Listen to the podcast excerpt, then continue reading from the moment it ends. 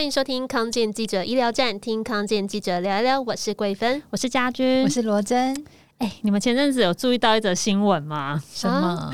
就是那个啊，男人们的国民老婆新垣结衣，她竟然结婚之后还过着分居婚的生活、欸。哎，哦，有有有，我有看到这个新闻，就是新垣结衣跟新演员呢、啊，他们其实从《月薪娇妻》这个戏里面演到戏外，没有想到我真的就变成夫妻了、欸。哎、啊，那时候我有点震撼。嗯嗯，嗯，没想到他们明明还新婚，竟然选择分居。虽然住在同一栋大楼，却分开住，偶尔才见面，这有点难想象。而且小芬，你最近才新婚，要你跟你老公分开住，应该真的非常难去想象这个画面。哎、啊欸，可是其实我们是因为有苦衷的，他是主科工程师啊，那我是在台北做媒体工作嘛，嗯、工程师要看他的工作的性质，有时候需要进办公室，有时候不用进办公室，所以说其实我会希望他能够多在台北陪我，除非是真的必须要回新竹的时候，嗯、所以他就那有时候会分开吗？对，他可能一个礼拜大概。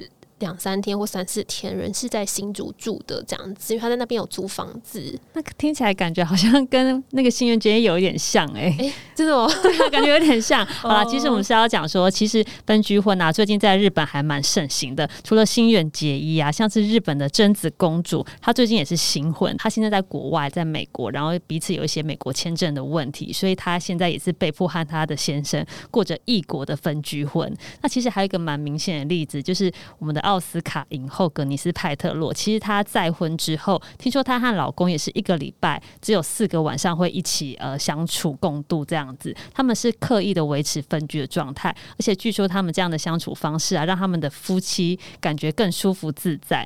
所以呢，今天我们节目就特别邀请到了知名的两性亲子专家吴娟玉老师，要来和我们大家聊聊分居婚到底是怎么一回事。欢迎吴老师，欢迎，欢迎谢谢。哇，分居。离婚，想起来就好羡慕。当初如果我跟我老公一开始结婚就分居，就不会后面吵吵闹闹。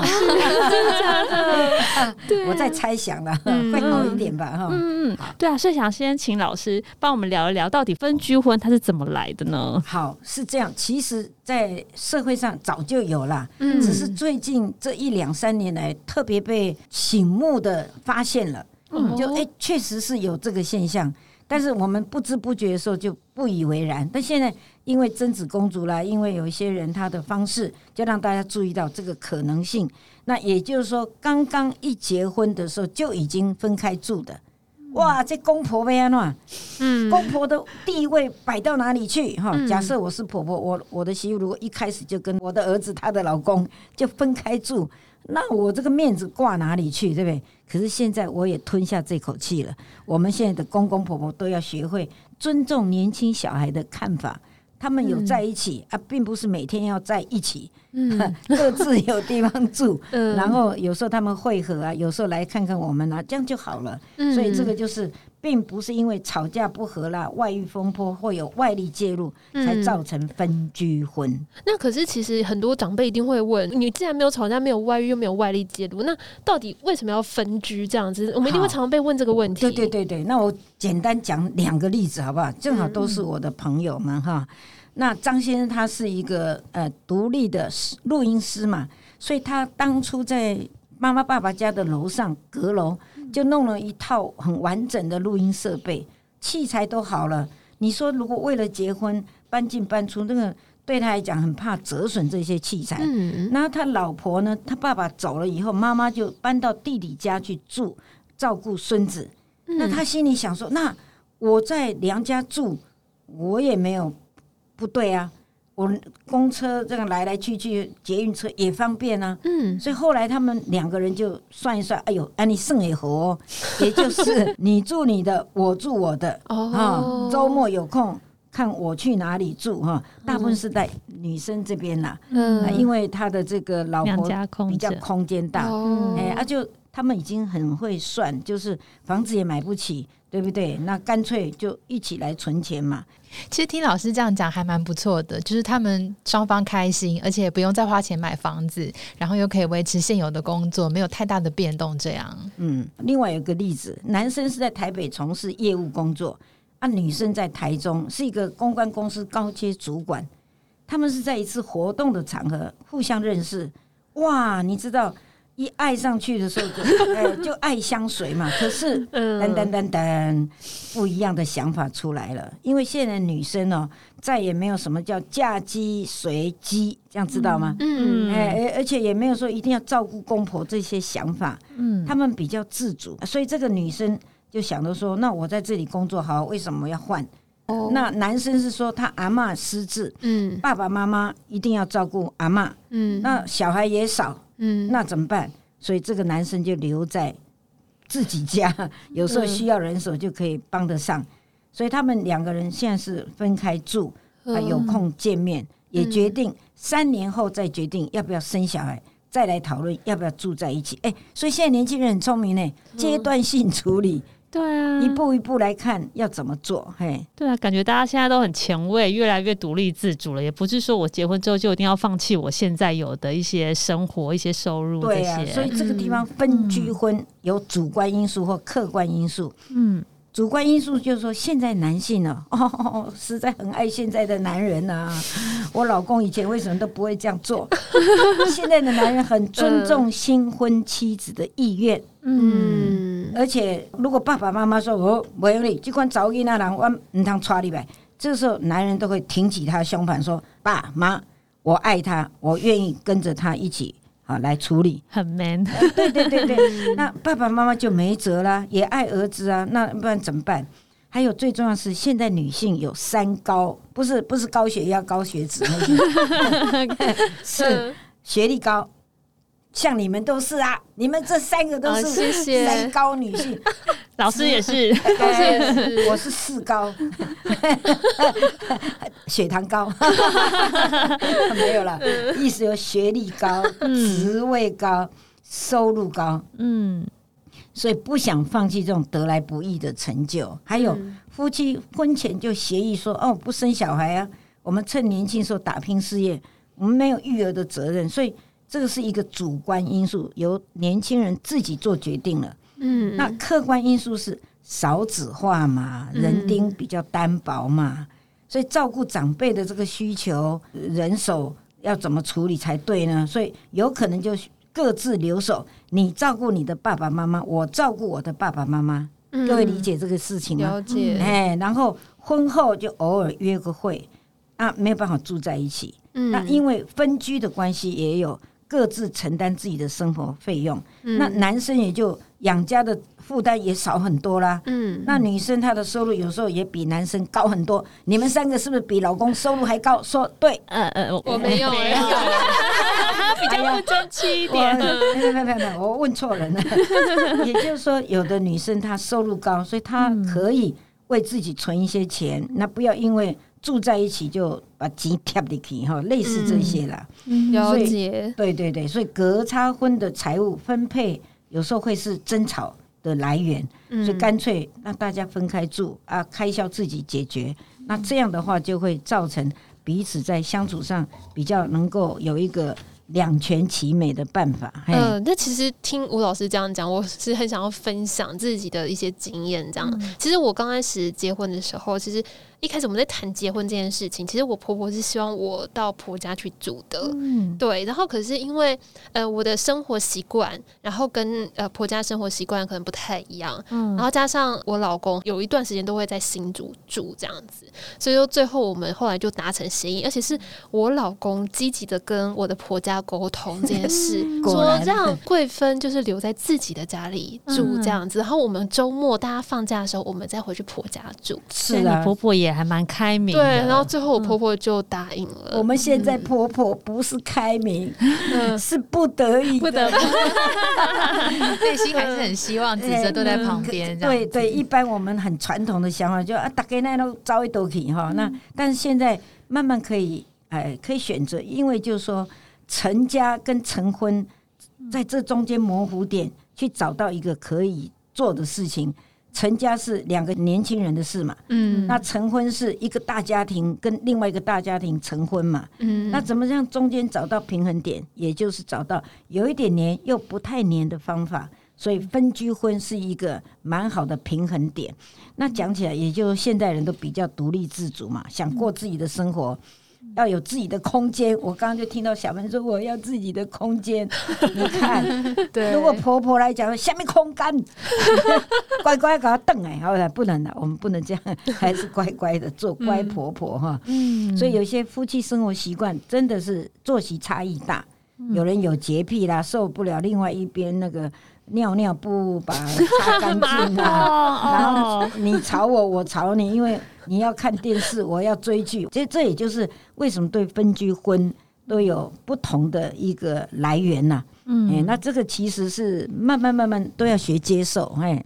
所以其实这样听老师讲下来，分居婚这件事情，它其实解决了过去我们以为就是呃结婚就一定要共住在一起，然后而衍生的一些摩擦，我们可以尽量避免掉这些摩擦，这样子。对，然后也满足了很多个人的当代的一个需求。是，但是也想请问老师哦，分居婚它真的只有好处吗？有没有一些潜在的问题跟需要注意的事情呢？好，我们这样讲了，呃，分居婚的好处，好，先简单讲。它是甜而不蜜，也就大家关系还不错，但是没有那么密切，减少摩擦。嗯，哦，那保持这个婚姻的热度、新鲜感。你要知道，三五天看到老公就觉得啊、哦，好 man 哦，对不对？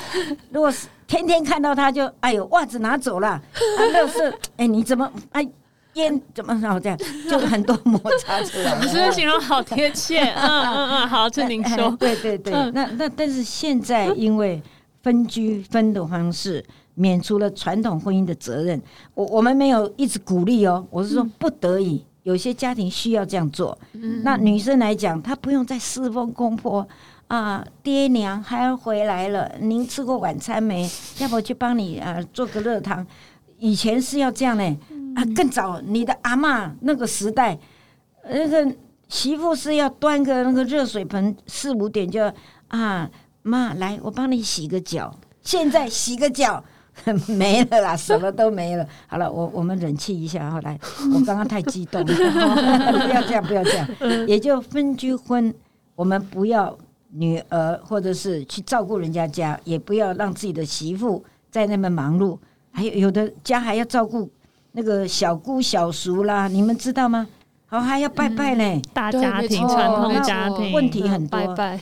那分居婚当然也有缺点，就是比较少了磨合的机会。意思就是说，像小芬，嗯，你跟你老公之间，因为久久不见面，啊，在偶尔见，每天都甜甜蜜，每次见面就很甜蜜。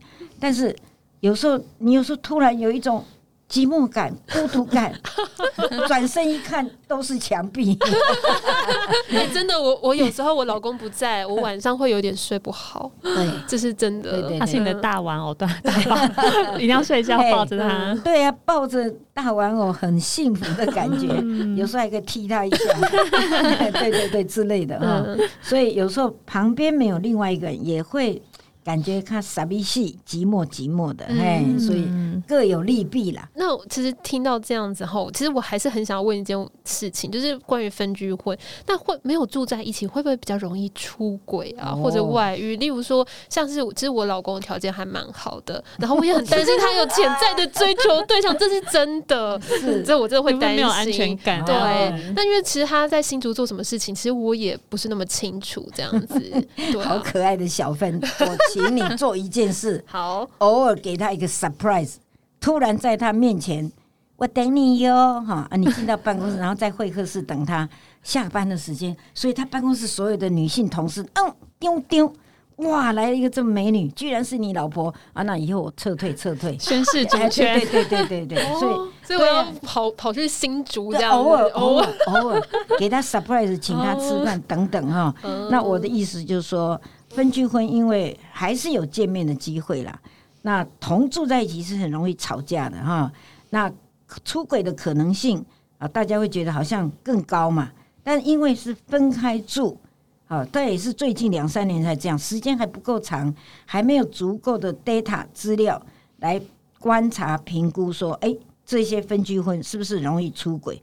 我自己个人的想法是。比较不容易哦，因为还是保持一个新鲜、责任、承诺还是有的。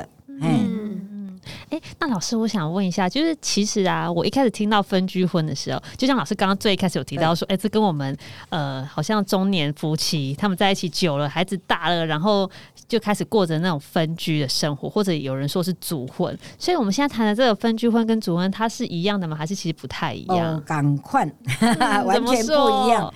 分居婚现在我们讲的是年轻人刚刚新婚就已经是在分居状态。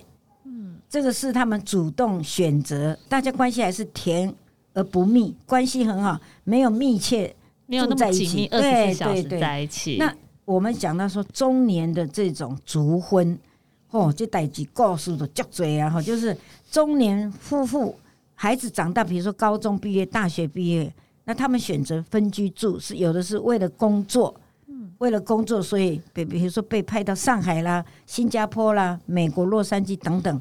所以大家有一段时间是分开，那这种族婚是关系还是很好，但是是分开住，嗯，啊，那也就是女生有时候也会想说，对啊，我已经大半辈子都给这个家庭奉献进来了，那我往后的人生要怎么过？所以有时候她也会自己，哎，我真的知道有一些女生，她有自己租一个小套房。好，有时候在婆家忙碌啊，什么，她就会到那边呼吸新鲜的空气。哦、同样是空气，到那里就是不一样。嗯、或者她会安排自己独自的旅行，嗯、或者是她会诶、呃、往外去找三五个朋友，大家去做一些公益事业等等。嗯，那男生选择族婚，大概都是因为有在外地工作，被迫离开家而分居。嗯、所以这种中年的分居，是因为经济条件。或者是家人照顾等等因素，还有个人自主意识突然醒过来了。嗯嗯。另外还有一个名词，室婚，室友之婚。嗯，那就是关系不好，但是也没分开，那各住各的房间。嗯，你们要不要听这种例子？好啊，好啊。看起来好像也分居，嗯，就是精神上分开了。然后我们不要掉眼泪哈，这是很多台湾的家庭，很多是这样发生，因为。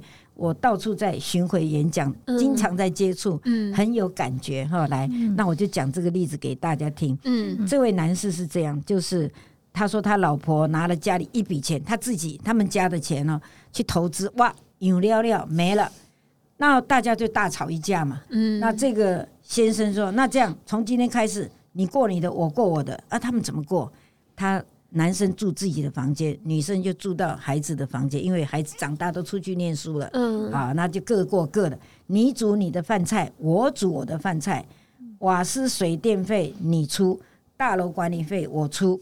啊啊，见到面都不打招呼的，哎，就你过你的，我过我的。那变室友这样子。对对对对，室友，所以我才说比室友还不如哎，就是 对室友还会聊天。哎呀，对哦，比室友还不如。那孩子回来会打招呼，爸妈就这样，嗯，所以两个人各过各的，相安无事。等到孩子长大了，结了婚了，啊，娘家回娘家了，或者是各种婚宴都举办完成，有的孩子就会跟爸爸妈妈说：“好啊，好啊，免给啊，你去办办嘞，哈，就是去办离婚手续吧。”嗯，但是这位男士他跟我讲，我才不要办。他说：“如果我现在办，我没那么笨，我如果现在办。”一半还要给他，怎么可以谈不拢？不可以。他说：“我现在如果跟他办离婚，我的一半的财产还要分给他，不甘愿。所以大家憋一口气，最后谁先走，他就什么都没有。多一口气的什么都有，那就看嘛，看着办。所以在撑呐，就台湾有很多的婚姻家庭是在撑。那像现在这种分居婚，一开始就大家创造一点美感。”甜而不腻啊，大家很关系很好，但是生活空间不一定要那么密切，就还好了嘿。嗯，但是老师，我很想要问，以我现在跟我老公的相处的状况啊，其实对于我们未来想要怀孕或者生小孩这件事情，我其实是非常有疑虑的。是，所以说，假如有小孩的话，还分居婚这样子好吗？好，这也是看到时候你们的状况。假如比如说不小心啊怀孕了有没有？嗯，哦，有一天小芬就说我有了 哈，那你老公一定说啊好棒哈，哎呦，那接下来要怎么办呢？所以模拟这这个策略 strategy 一定要有哈。那我现在就问你啊，小芬，如果你怀孕了，你要怎么做？我真的会希望我的老公每一天都可以陪着我，对啊，不要这样子，你情感要独立啦。真的，这个这个，你就是就讨论嘛。嗯，他可能说我现在马上要换掉工作，或者改一个工作有困难啊，我每天从新竹来来去去也有困难。那我们可不可以这样做？你怀孕的这个阶段，我开始重新找工作啊，就就容许他做一些他的规划策略，然后你怀孕了那。是不是还是可以暂时住在妈妈家？就是爸爸妈妈也愿意支持你，嗯、还是说我们应该搬出去啊？那我们的条件可以吗？这个要策略一、策略二、策略三，两个人坐下来演练。哦，要先演练我们的一些计划，这样子。对对，哪一个对你们会比较好？Plan A、Plan B，这样对对，这个不行就走这条，这条不行走那。最后我看到大部分的家庭都是女生就住在爸爸妈妈家。养孩子嘛，哈、嗯，那有人照顾，人手够啊，也有人就是真的，你就回到公婆家，你要不要？嗯、他没有回答，啊，代表他不要，因为科学研究，一个人回应如果慢零点二秒，就代表 no，好，那个答案就很容易懂。所以一说小芬，你可以跟很多分居婚的年轻的夫妻一样来做一个，呃，考虑策略的演练。嗯，就会发现说啊，原来阶段性在孩子一两岁之前，可能先在妈妈家那边，嗯啊，有人照顾。那你安了以后，小孩到了幼稚园哈，托儿所。那你们夫妻又可以怎么安排？怎么安排？等等，嗯，就一步一步要有规划，而且去请教有经验的人，他们是怎么做？嘿，嗯，好，好，对。那这样老师有建议哪些人其实比较适合，或是不太建议他们分居婚吗？我跟你讲，我们都不能给人家建议，嗯、因为都要各自去自己去讨论啊，哪一个比较好？但是我们要了解现在的时代多元化，啊，所以多元化里面。各种可能性都有。嗯嗯嗯。哎、欸，那我想问罗真，你刚刚都没有提到你自己的例子，嗯、但我我觉得你的例子还蛮特别，因为你先生现在也在国外，那个 男朋友了。啊，好好好，对不起，即将啦，即将未婚夫，未婚夫。那你自己有什么想法吗？嗯我觉得国外还是太远了一点，嗯、就是像小芬那样，就是我们至少人都在台湾的话，还可以经常见面。嗯、对对。不过我自己是蛮希望，就是呃，未来结婚之后，跟先生之间可能可以有一个呃。如果空间够大的话，如果有一间自己独立的房间，我觉得还蛮好的。就我们可以睡在一起，但是如果偶尔吵架不高兴的话，我们会有自己的空间，对，可以冷静，或者是自己工作一个独立的空间。我觉得那是蛮好的。但是我最后也想要请问老师一个问题哦，我们这样讨论下来，其实分居婚真的有蛮多的优点，但是无论是同居在一起，还是就是两个人分开住，对，就是都。可能会有一些就是呃沟通上或者是情感培养上的一些问题。对，那这两者之间，老师觉得呃最大的问题是什么？你有什么样的建议？好好，最重要的一个关键点是有没有心呐、啊？嗯，有没有那个心要跟对方好好相处？所以要培养好的生活习惯，一个礼拜至少见一个面哈。啊，真的是国外什么不方便？那至少在这个。哎，网络上大家通话啊，可以说“爱你哦”，有听到声音吗？罗真有吗？就那个 feeling 不要跑掉。哦。哎，那有些啊，我现在碰到一个困扰，不知道怎么办哈？那你觉得呢？还是可以谈心，双方面都愿意谈心，这个关系就可以持久嘛哈。如果一个一方面怎么都找不到你，啊，跑哪里去？啊，你刚刚说在这里，啊，现在为什么没有？啊，那这个开始要误会了。那情感没独立的人，小芬，这个地方就会接受到很多的挑战。那没关系，我们看到自己要成长的空间，开始做调整、做修正，然后再探讨这些关系里面自己怎么做，让双方面会持持久久、孤孤等等。啊，回去讲孤财，好好好，没有问题。我觉得还蛮特别，就是以前我们都呃是现在已经有那种婚前的同居，然后现在反而是婚后要分居，对，好好笑哦，对啊，所以你们的挑战很多，我们以前是傻傻的就嫁进去了，嗯，就就立气啊，啊，总他招不出来啊。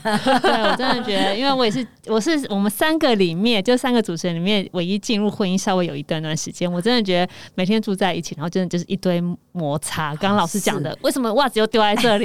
他说你马桶为什么就是不能擦干净？对对，真的会有一堆小摩擦。欸、所以，所以我们也很羡慕，呃，结婚在一起也有结婚的好处，嗯，互相会有很多的默契的形成，对，还更了解彼此。嗯，像我跟我老公也是花了那么多年，哦，中间三次一定要离的，这再不离会痛苦死了。嗯、但最后还是咬紧牙根，现在就觉得倒吃甘蔗，一切值得。嗯、他更了解，而且我要的男人是嘘寒问暖、甜言蜜语。他以前都不会，都是恶声恶语哈，然后呢，病病狗那种大男人嘛。那这么多年后还好。就在摩擦过程中找到彼此怎么样调整。嗯、那我在这中也让自己情感独立起来了。嗯，我不能因为没有你而活不下去。嗯，所以我怎么样好好照顾自己的身心灵的成长，嗯、是这样，所以才调回来。啊、所以经历了这么多年，对对对对对，嗯、所以也有我的一些感受了。那分居婚的话，如果重新有人生，可以考虑哦。我们来找一个非洲男友 来分居。老师老公会不会听这集节目？听不到，听不到。OK，好。那其实我们今天真的非常开心，邀到吴老师上我们的节目，我觉得学习很多哎、欸，对啊，听到很多新想法，嗯，新观念。好，那我们今天的节目就到这里喽。非常感谢吴老师精彩的分享，带给我们很不一样的婚姻观点。谢谢老师，谢谢，好，感谢大家的收听，康健记者医疗站，听康健记者聊一聊，我是桂芬，我是家君，我是罗真，我们下次空中再见，拜拜。